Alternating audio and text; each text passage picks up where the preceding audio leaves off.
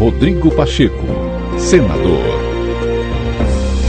O presidente do Senado, Rodrigo Pacheco, garantiu que o Congresso Nacional trabalhará, após o segundo turno das eleições, todas as propostas que visam solucionar o custeio para a implementação do piso salarial nacional da enfermagem. Pacheco vem se empenhando, pessoalmente, em resolver a questão depois que o Supremo Tribunal Federal suspendeu a lei aprovada por unanimidade no parlamento. O senador lembra que entre as alternativas estão os projetos que tratam da repatriação de recursos do exterior e da desoneração da folha de pagamento. A minha intenção é que todos esses projetos, que são soluções para a fonte de custeio do piso dos enfermeiros, possam ser apreciados, votados. Nós aprovamos recentemente o PLP 44, sob a relatoria do senador Marcelo Castro, é um projeto de autoria do senador Luiz Carlos Reis, que busca permitir o remanejamento de recursos orçamentários em dotações anteriores, exercícios anteriores, para os exercícios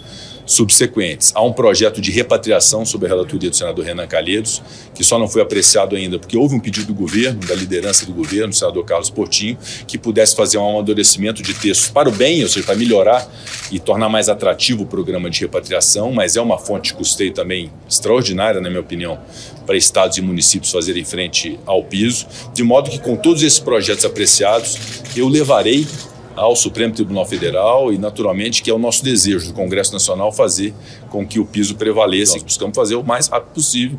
Minha intenção é, nos próximos dias, continuar trabalhando nisso e ter uma solução. Nós já aprovamos um projeto, temos o da repatriação, alguns projetos que estão na Câmara dos Deputados. Há, relativamente aos hospitais privados, o projeto da desoneração da folha de pagamento, que é reputado por eles próprios como suficiente para é, fazer valer o impacto financeiro do, da fixação do piso.